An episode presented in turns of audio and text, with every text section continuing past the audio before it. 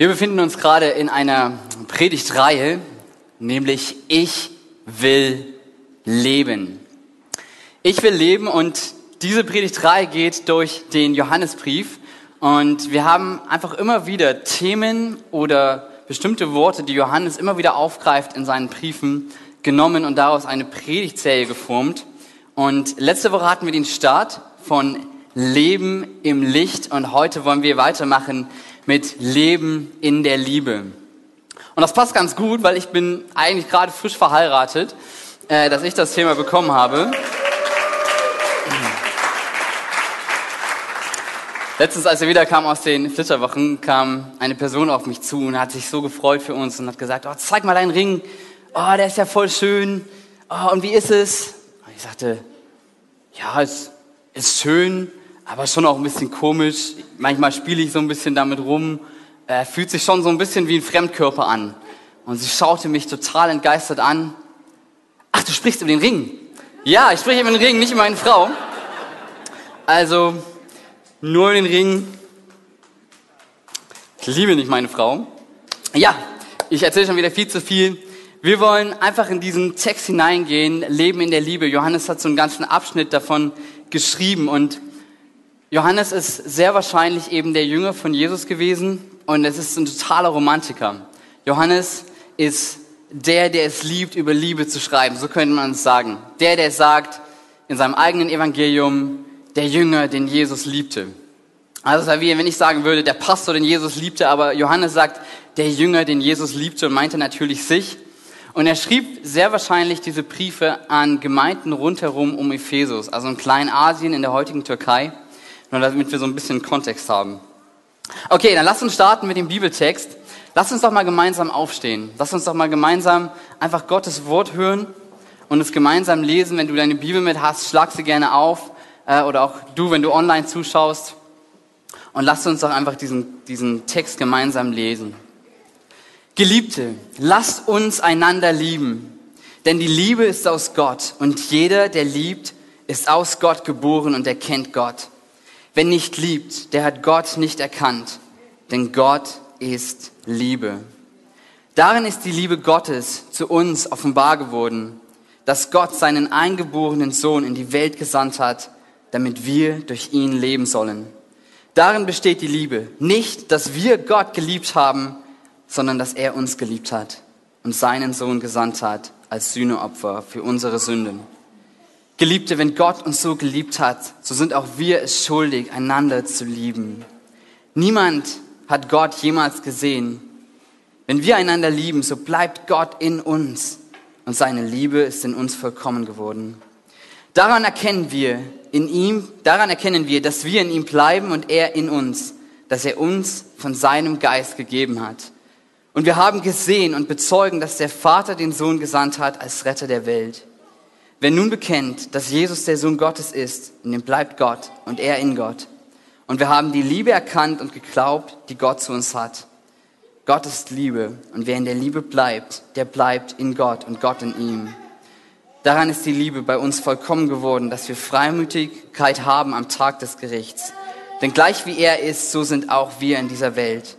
Furcht ist nicht in der Liebe, sondern die vollkommene Liebe treibt die Furcht aus denn die Furcht hat mit Strafe zu tun.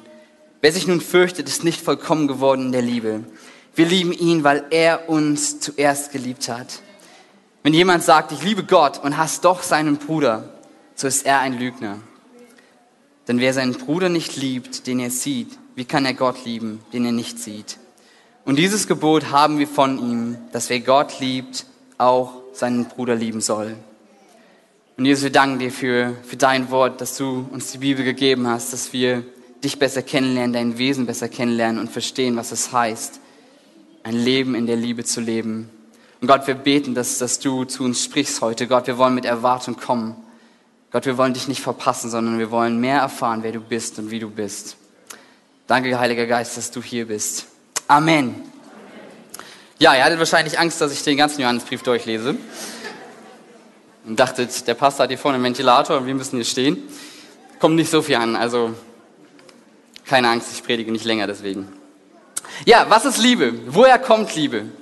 Wenn wir uns Liebe anschauen, rein als Gefühl, dann ist es ein biochemischer Vorgang in unserem Körper. Es sind Hormone, die ausgeschüttet werden. Liebe ist so ein Gefühl, wo wir uns gut fühlen, wo wir auf dem Hoch sind, was positive Auswirkungen auf Beziehungen hat. Aber wir alle wissen, Liebe als Gefühl. Wir können uns verlieben und genauso können wir uns wieder entlieben. Wir können enttäuscht sein von Liebe. Wir können so enttäuscht sein, dass wir anfangen zu hassen, zu vergelten, vergelten, zu beneiden oder vielleicht sogar in eine Art Depression fallen. Liebe ist als Liebe als Gefühl ist irgendwie teilweise sehr oft auch auf Zeit. Ja? Ich habe eine Person getroffen und sie hat gesagt, wenn Leute mich enttäuschen, lasse ich sie fallen, ich kriege sie einfach aus meinem Leben heraus. Und was ich so sehr dachte, als ich das gehört habe, ist, dass wenn wir genau so leben, dann ist es nie eine Frage, wann wir enttäuscht werden, wann wir von Liebe enttäuscht werden, äh, ob wir von Liebe enttäuscht werden, sondern vielmehr wann. Wann wird es passieren? Wann werden wir von Liebe enttäuscht? Und ganz ehrlich, wir werden enttäuscht werden. Wir werden enttäuscht werden von anderen Menschen, sogar von Christen, sogar von Pastoren, sogar von Kirche. Wir werden enttäuscht sein. Und wenn wir in das Zweite Testament schauen, in die Bibel, dann sehen wir auch in der frühen Kirche, also in den Christen, die Jesus teilweise noch kennengelernt haben, vor 2000 Jahren, dass sie allen Grund hatten, immer wieder enttäuscht zu sein voneinander, von Kirche. Ja, wir lesen, wie man sich gestritten hat, wer jetzt der Größte ist. Wir lesen, wie es fast eine Gemeindespaltung gab, weil man sich nicht einig werden konnte in der Gemeinde, wer jetzt der Leiter ist. Wir lesen Rassismus, dass ausländische Witwen benachteiligt wurden bei der Essensverteilung oder wiederum andere Leute, weil sie ein gutes Ansehen hatten, bevorzugt wurden. Und noch viel, viel, viel, viel mehr lesen wir im ersten Testament, im zweiten Testament.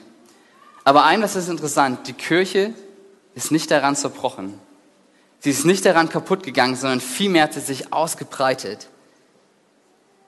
Und ich glaube, das liegt daran, dass die Christen erkannt haben, dass Liebe eben nicht nur ein Gefühl ist, sondern oft auch eine Entscheidung, dass es etwas mit Veränderung in uns zu tun hat durch Gott. Ja, wenn wir uns die erste Kirche anschauen, die frühe Kirche, dann sehen wir, dass diese Kirche Kinder adoptiert hat. Dass sie sich um Witwen gekümmert haben. Dass sie einander vergeben haben. Dass sie zusammen gegessen haben. Dass sie Menschen finanziell unterstützt haben, die hunderte Kilometer weit weg gewohnt haben. Und die große Frage ist, wie können wir zu Menschen werden, die so lieben? Wie kannst du zu einem Person, zu einem Mensch der Liebe werden? Johannes fängt gleich an und beschreibt erstmal, dass Liebe kommt von Gott. Liebe kommt von Gott. Wir lesen nochmal die ersten zwei Verse. Keine Angst, nicht mehr. Geliebte, lasst uns einander lieben, denn die Liebe ist aus Gott und jeder, der liebt, ist aus Gott geboren und erkennt Gott. Wer nicht liebt, der hat Gott nicht erkannt, denn Gott ist Liebe. Und was wir sehen, ist gleich am Anfang von Genesis, wie Gott liebt, dass Liebe von Gott kommt. Wir sehen in Genesis, wie Gott den Menschen schafft, voller Liebe, voller, voller Einsatz, wie er auf sich auf den Boden kniet, in den Dreck, er seine Hände schmutzig macht und den Menschen formt. Dass du existierst, ist nicht nur ein Produkt irgendwie von Evolution oder von Liebe deiner Eltern, sondern es ist, weil Gott dich geschaffen hat. Psalm 139 heißt es, im Bauch meiner Mutter hast du mich geformt. Gott hat dich gewollt, Gott hat dich geformt. Das ist ein Zeichen seiner Liebe. All das Gute, was um dich herum passiert, wenn du mit offenen Augen, mit offenen Ohren durch den Alltag gehst. Das Haus, das du besitzt, die Wohnung, das Essen, das du hast, die Familie, die Freunde, die du hast, deine Arbeit, deine Gesundheit, gute Begegnungen mit Menschen. Das ist die Liebe Gottes, darin immer wieder sichtbar wird. Oder auch, dass du hier sitzt, ist die Liebe Gottes. Dass er sich dir, dass er sich offenbart hat, dass du ihn kennen darfst, dass du glauben darfst, ist Zeichen der Liebe Gottes. Dass wir Menschen sehen, die sich taufen lassen, die diese Entscheidung treffen und Danke sagen dafür, dass Gott sie geliebt hat. Und das ist so sehr unser Wunsch, dass wir Tivon und Mia eines Tages hier sehen und sie sich taufen lassen und sie Danke sagen dafür, dass Gott sie geliebt hat, dass Gott sie geführt und geleitet hat. Und wisst ihr was, wenn, wenn die Liebe von Gott kommt, dann kommt das aus seinem tiefsten Inneren. Wir müssen nicht Angst haben, dass das eine Laune ist oder nur ein Gefühl bei Gott. Nach dem Motto, wenn wir irgendwas falsch machen, woher wissen wir, dass er uns morgen immer noch liebt. Oder wenn er einen schlechten Tag hat, woher wissen wir, dass er uns immer noch liebt? Und Johannes spricht das aus. Warum? Weil Gott ist Liebe. Das ist sein Wesen. Das ist, er handelt aus Liebe. Seine Motive sind absolut rein. Er liebt. Nicht, weil wir ihn zuerst geliebt haben, sondern er hat uns zuerst geliebt. Obwohl wir ihn nicht kannten, obwohl wir gegen ihn waren. Und diese Liebe Gottes wird sichtbar. Die Liebe kommt von Gott. Diese Liebe Gottes wird sichtbar. Wir lesen nochmal zwei Verse, Vers 9 und Vers 10. Und da schreibt Johannes, darin ist die Liebe Gottes zu uns geoffenbart worden, dass Gott seinen eingeborenen Sohn in die Welt gesandt hat, damit wir durch ihn leben sollen. Darin besteht die Liebe, nicht, dass wir Gott geliebt haben, sondern dass er uns geliebt hat und seinen Sohn gesandt hat als Sühneopfer für unsere Sünden. Wisst ihr, was diese Liebe Gottes so besonders macht, sind, ich glaube, zwei Sachen, warum diese Liebe so unglaublich stark und unvergleichbar ist. Ich weiß nicht, ob du schon mal auf einer Beerdigung warst, wo Eltern ihre Kinder beerdigen mussten. Ich kenne ein Ehepaar, bei denen ist das gerade so. Und wir haben das Gefühl, es gibt eigentlich gefühlt nichts Tragischeres als das, dass Eltern ihre Kinder beerdigen müssen und zu Grabe tragen müssen.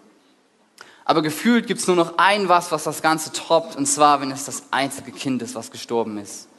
Das einzige Kind, was gestorben ist.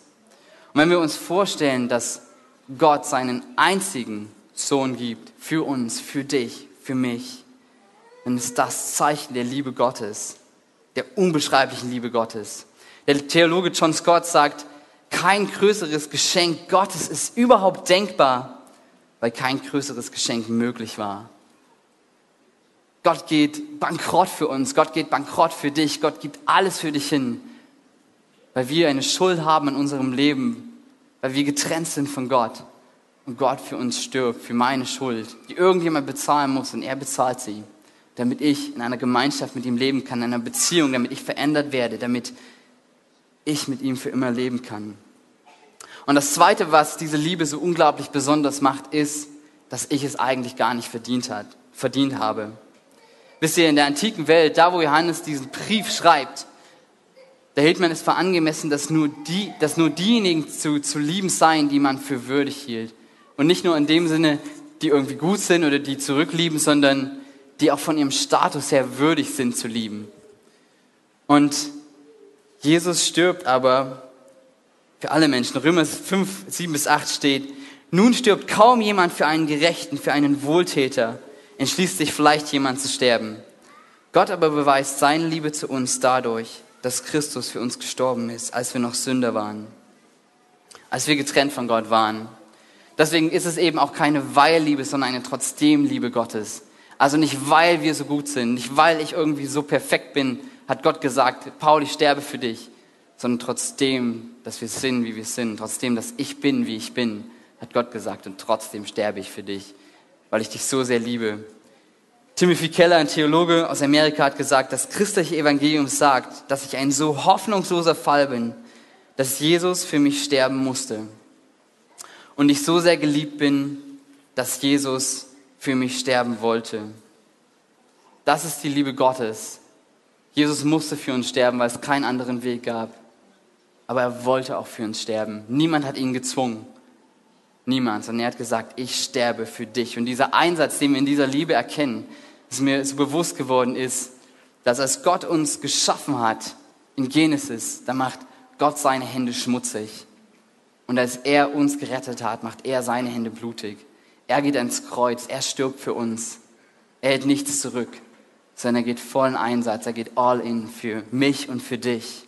Das ist diese Liebe Gottes, die Johannes hier auch beschreibt. Aber bei dieser Liebe Gottes soll es nicht nur stehen bleiben, sondern diese Liebe Gottes, diese Hingabe, die er uns für, für uns hat, soll uns verändern, soll, soll etwas verändern. Und ich glaube, dass Johannes hier in dem Text zwei Sachen beschreibt, die sich verändern, weil Gott uns so sehr liebt. Und das zuallererst die Sicht auf Gott. Was sich verändert, ist die Sicht auf Gott. Johannes schreibt in Vers 17 und 18, Darin ist die Liebe bei uns vollkommen geworden, dass wir Freimütigkeit haben am Tag des Gerichts. Denn gleich wie er ist, so sind auch wir in dieser Welt. Furcht ist nicht in der Liebe, sondern die vollkommene Liebe treibt die Furcht aus.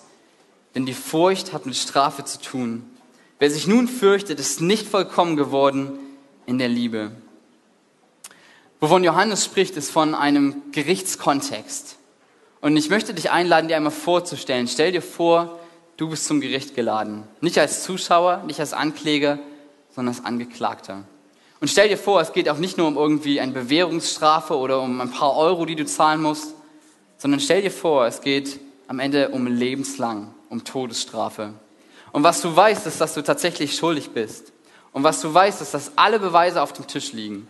Und was du weißt, ist, dass der Richter vor dir unbestechlich ist dass er gerecht ist. Was macht das mit dir? In mir löst das Panik aus, in mir löst das Angst aus. Und das war genau das, was ich vor 15, 16 Jahren so als Teenager so durchlebt habe. Gott zu sehen als einen Richter, Gott zu sehen als jemand, der mich eines Tages zur Rechenschaft ziehen will. Für all das, was ich getan habe. Für all das, was schiefgelaufen ist. Was ich dann immer gemacht habe, ist, ich habe mir erstmal Offenbarung durchgelesen und dann so ein bisschen über Feuersee und was da alles drinsteht, über das Gericht Gottes. Und es ist keine gute Idee. Warum? Weil es uns den Blick auf das Eigentliche versperrt. Ich war auf einer Freizeit und ich hab, war mit Menschen unterwegs und ich habe Gott kennengelernt und sie haben mir erklärt, was es mit Gott eigentlich auf sich hat. Und ich habe erlebt, dass ja, ich bin eines Tages stehe ich vor ihm und ich muss für mein Leben Rechenschaft ablegen. Und ja, ich bin auch vor diesem Richter, aber ich weiß, dass ich Gott nicht nur als Richter, sondern vor allem als liebenden Vater gegenüberstehe. Der, der mich liebt, der, der sich hingegeben hat, ja, der das nicht nur irgendwie sagt, sondern der es gezeigt hat, indem er gestorben ist. Ich weiß, dass Jesus dort ist, dass, dass er mein Anwalt ist und dass er sagt, ich bin für Paul gestorben, ich habe für seine Schuld bezahlt.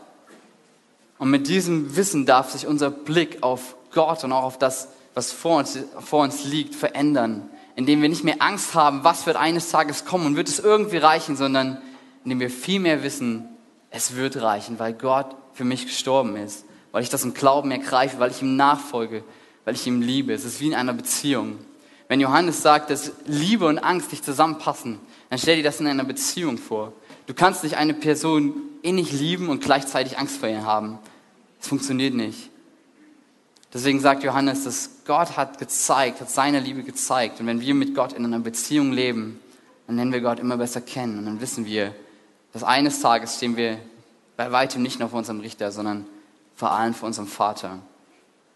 Und eine andere Sache, die sich verändert durch die Liebe Gottes, sind wir selber. Das ist uns, das sind wir. In Johannes äh, 4, Kapitel 12 und 13 steht, Niemand hat Gott jemals gesehen. Wenn wir einander lieben, so bleibt Gott in uns und seine Liebe ist in uns vollkommen geworden. Daran erkennen wir, dass wir in ihm bleiben und er in uns, dass er uns von seinem Geist gegeben hat. Wisst ihr, wenn Johannes darüber schreibt, dass wenn wir einander lieben, bleibt Gott in uns, dann meint er weniger, dass nur wenn wir lieben, kommt Gott in uns, sondern was er vielmehr meint ist, dass die Liebe zeigt, dass Gott in uns lebt. Wenn Gott in uns lebt, wird sich das in Liebe äußern, weil er mit seinem Heiligen Geist in uns wohnt. Werden wir verändert werden, werden wir transformiert werden. Und ich glaube, darum geht es, dass wir uns auch in dieser Liebe Gottes verändern. Wenn wir manchmal über das Evangelium nachdenken, dann sprechen wir sehr, sehr oft davon, wie komme ich von der Erde in den Himmel. Und das Ganze fühlt sich manchmal so ein bisschen so an wie eine Online-Bestellung. Ja? Wie viel muss ich kaufen und bezahlen, damit ich mir die Versandrechnung, die Versandkosten spare? Also wie viel muss ich denn überhaupt Christ sein? Wie viel muss ich irgendwie so leben, wie Gott es will, damit ich es am Ende von der Erde in den Himmel schaffe? Aber wenn wir uns Jesus anschauen und die Evangelien anschauen, dann stellt sich diese Frage gar nicht so stark. Wie komme ich von der Erde in den Himmel? sondern wenn Jesus von der guten Nachricht vom Reich Gottes spricht, dann geht es vielmehr darum, wie kommt der Himmel auf die Erde? Wie, der, wie kommt der Himmel in mich hinein, durch mich hindurch, um mich herum? Wie kann das Reich Gottes, was, was angebrochen ist mit Jesus, sich weiter ausbreiten, in mir und um mich herum? Und das ist diese Frage, wir sollen verändert werden. Das ist die gute Nachricht, dass wir eben nicht bleiben müssen, wie wir sind, sondern dass Gott in uns lebt, dass er uns verändert zum Besseren, zum Guten. Und ich glaube, dass das ganz besonders eben in einer Kirche stattfinden kann oder muss oder sollte, dass wir eben Glauben nicht alleine leben können, sondern dass Nachfolge immer in einem Kontext von Kleingruppe, von Gemeinde, von Kirche stattfindet, von einer Gemeinschaft, wo Menschen miteinander unterwegs sind. Und hast das vielleicht schon erlebt, wenn du mit Menschen unterwegs bist, die, die einfach die nicht gut tun, die, die nicht vergeben können, die schlecht über andere sprechen, die Dinge tun, die nicht okay sind. Was wird passieren, wenn du lange mit ihnen unterwegs bist? Es wird dich verändern zum Schlechteren. Was wird passieren, wenn du unterwegs bist mit Christen, mit Menschen, die Jesus nachfolgen, die vergeben, die einander lieben, die einander herausfordern, die einander ermutigen, die füreinander beten, in Kleingruppen, in Kirche. Und dann noch mit der Kraft des Heiligen Geistes. Wir werden uns verändern. Wir werden uns verändern zu etwas Besserem. Und das Ganze ist nicht ein kurzer Prozess, sondern ein lebenslanger Prozess, den wir gehen dürfen. Wir können Veränderung nicht ohne Gott tun. Wir brauchen den Heiligen Geist. Wir können es nicht ohne Gott tun, aber Gott wird es auch nicht ohne uns tun. Wir müssen Ja dazu sagen. Wir müssen bereit sein, Schritte zu gehen. Wisst ihr, wenn ich daran denke, wer ich wäre ohne Gott, ohne, ohne ihn, ohne seine Liebe, die mich verändert, dann glaube ich, wäre ich mehr verbittert und ich wäre gefangen in meinen Verletzungen. Ich hätte viel weniger Liebe für andere. Ich wäre weniger großzügig. Ich wäre unsicher in meiner Identität. Und vor allem, ich hätte auch keinen Frieden. Und ein Gott, der die ganze Welt in seiner Hand hält. Und in diesem Veränderungsprozess stehe ich irgendwo mittendrin. Vielleicht irgendwo am Anfang, ich weiß es nicht. Aber ich weiß, dass ich unterwegs sein darf mit Gott und dass er mich verändert. Eine Kirche in Portland in Amerika hat mal drei Ziele für Jüngerschaft formuliert oder drei Punkte formuliert, die Jüngerschaft ausmacht. Und das erste ist, verbringt Zeit mit Jesus. Verbringt Zeit mit ihm, so wie die Jünger. Er lernt ihn kennen, lernt seine Liebe kennen. Das zweite ist, werde wie Jesus. Dadurch, dass du Zeit mit ihm verbringst, wirst du verändert werden. Dadurch, dass du Zeit in einer Gemeinschaft, hier in einer Kirche mit Menschen verbringst, wirst du verändert werden zum Guten. Und das dritte ist, tu, was Jesus tat. Dass wir als Kirche das tun, dass wir aktiv lieben. Und das ist, was Johannes als dritten Punkt auch über Liebe hier sagt, ist, Liebe zeigt sich. Liebe zeigt sich. Johannes schreibt in den letzten drei Versen, wir lieben ihn, weil er uns zuerst geliebt hat. Und wenn jemand sagt, ich liebe Gott und hast doch seinen Bruder, so ist er ein Lügner. Denn wer seinen Bruder nicht liebt, den er sieht, wie kann er Gott lieben, den er nicht sieht? Und dieses Gebot haben wir von ihm, dass wer Gott liebt, auch seinen Bruder lieben soll. Wisst ihr, wenn wir daran denken, was Jesus tat, so dieses, dieser dritte Punkt, tun, was Jesus tut, wenn wir daran denken, was Jesus tat, dann fallen uns zuallererst die Wunder ein. Wie Lahme gehen konnten, wie Tode auferstanden sind, wie Blinde wieder sehen konnten. Aber ich glaube, es gibt noch eine zweite Seite, die wir an Jesus sehen. Er hat geliebt und er hat gedient. Er hat geliebt und er hat gedient. Und ich glaube, das sind diese zwei Seiten. Der Pastor Tyler Staten hat mal gesagt, die frühe Kirche hat nie die Wunder Jesu nachgeahmt, ohne auch die Liebe Jesu nachzuahmen. Tun, was Jesus getan hat, heißt aktiv zu lieben. Es heißt nicht passiv zu bleiben, vielleicht Mitleid zu empfinden, sondern zu lieben aktiv. Dass Liebe sich zeigt, dass Liebe sichtbar wird. Und wenn wir uns diese frühe Kirche anschauen, dann hat die frühe Kirche so in zwei Kategorien gedacht, in zwei Gruppen wo Liebe sich zeigen soll. Und das erste ist innerhalb der Kirche, innerhalb unserer, unserer Gemeinde. Gleich im ersten Vers dieses, dieses wunderbaren Absatzes heißt es, Geliebte, lasst uns einander lieben. Lasst uns einander lieben. Und wenn Johannes an, an lasst uns einander lieben denkt, dann zieht er eine Parallele zum, zum Abendmahl, zum letzten Abendmahl, was Jesus mit seinen Jüngern gegessen, äh, gegessen hat, wo Jesus seinen Jüngern die Füße gewaschen hat. Und wo so eine Haltung auch von Jesus durchkommt, eine Haltung von Vergebung. Er hat seinen Jüngern vergeben. Er hat sie berufen, er hat sie nicht verurteilt, er hat sie ermutigt und er hat ihnen geholfen. Er hat ihnen gedient und er hat sie geliebt. Und ich glaube, das wird uns manchmal auch herausfordern in Kirche, weil wir die Menschen gut kennen. Wir kennen einander, wir kennen die Fehler und die Macken und wir sind manchmal verletzt. Aber ich glaube, das macht Kirche aus. Daran wird die, wird Kirche das Wunderbare sichtbar, dass wir füreinander da sind, dass wir einander vergeben, dass wir einander ermutigen und dass wir Jesus gemeinsam nachfolgen. Francis Schäfer hat, das, hat, hat mal gesagt, wenn wir keine Schönheit daran zeigen, wie wir miteinander umgehen, dann zerstören wir in den Augen der Welt und in den Augen unserer eigenen Kinder die Wahrheit, die wir verkünden. Ray Orton hat es, hat es noch schöner gesagt, positiv formuliert. Die, die Schönheit zwischenmenschlicher Beziehungen in der Gemeinde ist in sich selbst ein Argument für das Evangelium, für die gute Nachricht. Wisst ihr, wenn wir daran denken, dass, dass das Evangelium eben nicht nur Rettung ist, es ist Rettung, aber es hat auch etwas mit unserem Leben hier zu tun.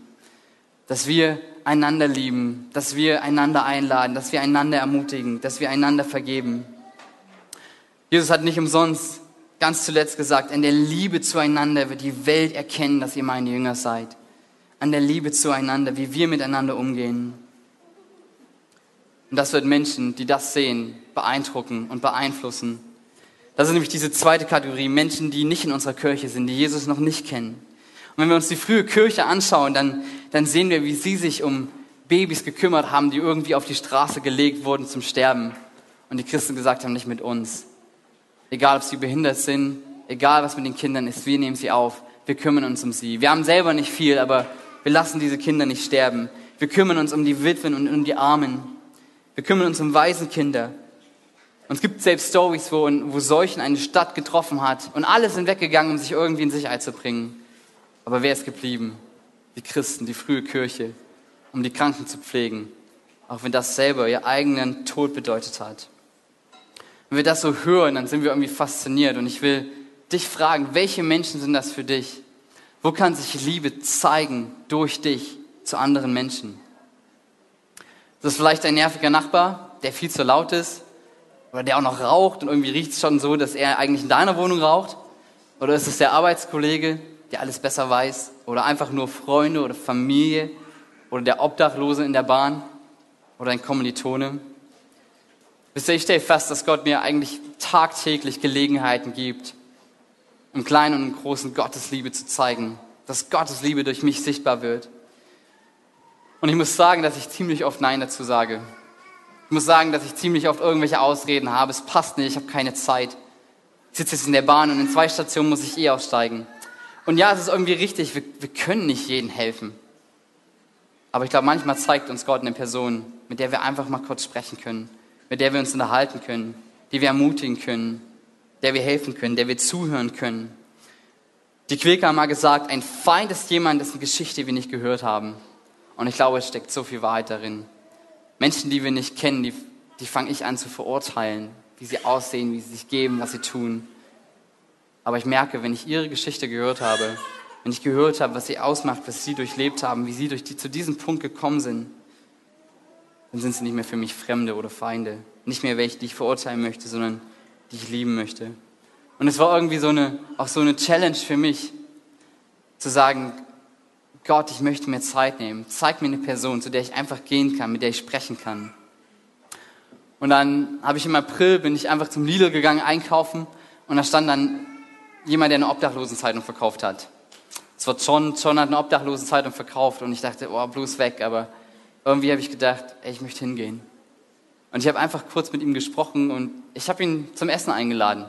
Es hat jetzt viel nicht geklappt. Ich war geheiratet, ich war in den Flitterwochen, die Termine haben irgendwie nicht gepasst mit ihm. Er konnte nicht, wann ich konnte und umgedreht. Aber jetzt hat es geklappt. Anfang Juli wollen wir uns treffen. Ich habe ihn einfach eingeladen. Und was ich so sehr möchte, ist, dass ich seine Geschichte höre. Damit ich ihn besser kennenlerne, damit ich ihn nicht mehr verurteile, sondern viel mehr liebe. Und damit er die Liebe Gottes erfahren kann. Durch mich dass er erfahren kann, wer Gott ist, wie Gott ist und dass er vielleicht hoffentlich eines Tages hier sitzt und Jesus danken kann für seine Liebe. Und ich glaube, das sind so Dinge, die wir tun können. Zuhören, jemanden einladen nach Hause. Es gibt eine amerikanische Autorin, Rosaria Butterfield, und die hat, das war, war eine Atheistin, die nicht nur Atheistin war, sondern die Christen buchstäblich gehasst hat, die gegen die Christen geschrieben hat die einfach total andere Werte hatte. Und dann kommt sie eines Tages einfach mit dem Pastor so über, über E-Mail in Kontakt und er lädt sie zu sich nach Hause ein. Und sie denkt sich, ich will eh einen Artikel gegen die Christen schreiben, warum lerne ich sie nicht besser kennen? Und das hat sie verändert. Ich wurde immer wieder von dem Pastor eingeladen, immer wieder willkommen geheißen, bis sie am Ende Christ geworden ist. Und nicht nur das, dass sie auch einen Pastor geheiratet hat, also nicht diesen, aber einen anderen Pastor geheiratet hat. Und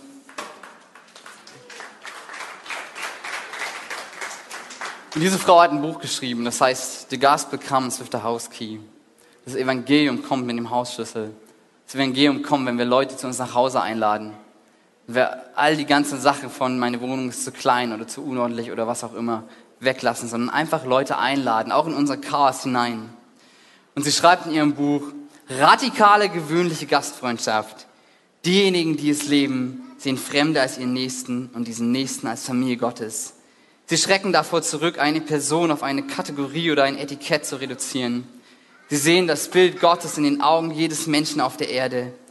Diejenigen, die radikale, gewöhnliche Gastfreundschaft leben, sehen ihre Häuser überhaupt nicht als ihre eigenen, sondern als Geschenk Gottes, das sie zur Förderung seines Königreiches verwenden können. Sie öffnen Türen, sie suchen die Unterprivilegierten auf. Sie wissen jetzt, dass das Evangelium mit dem Hausschlüssel kommt. Und wisst ihr, wann immer ich irgendwie einen Nachbar eingeladen habe zu mir in den letzten zwei Jahren oder jemanden, den ich irgendwo im Park getroffen habe, immer dann, wenn ich irgendwie jemandem geholfen habe oder einfach kurz Zeit mit ihm verbracht habe, ich kann sagen, ich habe die Liebe Gottes am stärksten dadurch erfahren, indem ich sie geteilt habe mit anderen. Ich habe gemerkt, auch wenn das jetzt irgendwie Opfer sind, finanziell, zeitmäßig, Energie, auch wenn ich daran gedacht habe, oh, ich wäre lieber dort, habe ich gemerkt, das ist der beste Ort, wo ich sein sollte weil ich die Liebe Gottes am stärksten darin erlebe, wenn ich sie mit anderen teile. Und ich möchte einfach mal eine These in den Raum stellen, einfach mal eine Frage. Kann es sein, dass wir manchmal so wenig mit Gott erleben, weil wir uns nicht aus unserer Komfortzone herausbegeben?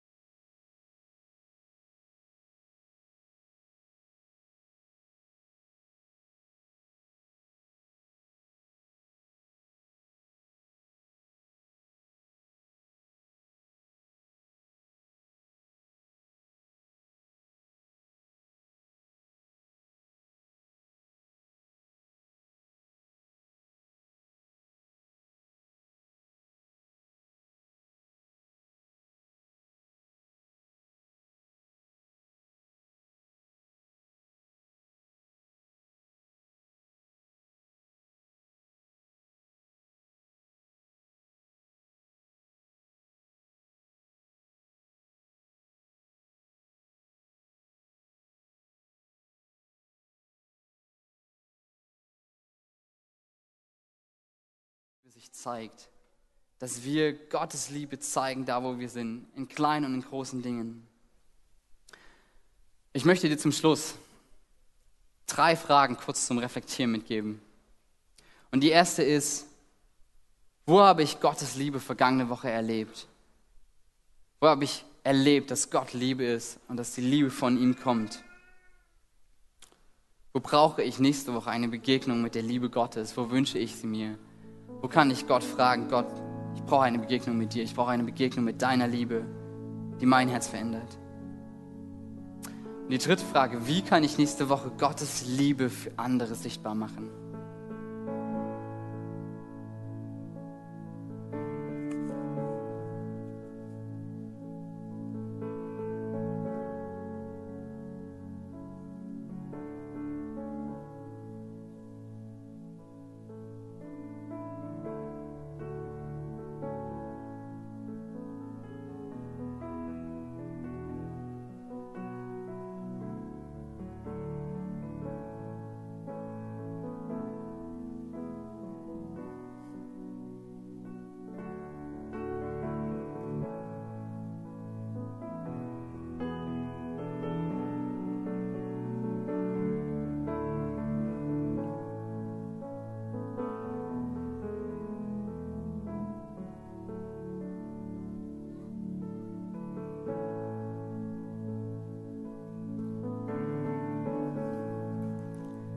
Jesus, ich danke dir, dass Leben in der Liebe zuerst bedeutet, dass wir erkennen, dass du Liebe bist und dass du uns liebst, bedingungslos. Dass deine Liebe sich gezeigt hat, dass du buchstäblich bankrott gegangen bist, dass du alles gegeben hast für uns. Gott, und ich bete, dass uns diese Liebe irgendwie ergreift und dass sie uns verändert. Gott, wir dürfen kommen, wie wir sind, aber wir müssen nicht bleiben, wie wir sind in deiner Gegenwart. Gott, und ich bete, dass wir die Schritte gehen. Heiliger Geist, dass du in uns wirkst, dass du uns veränderst, dass wir sehen, wie Gott, wie dein Reich hier auf diese Erde kommt, wie sie in uns Wirklichkeit wird und wie sie Wirklichkeit wird um uns herum.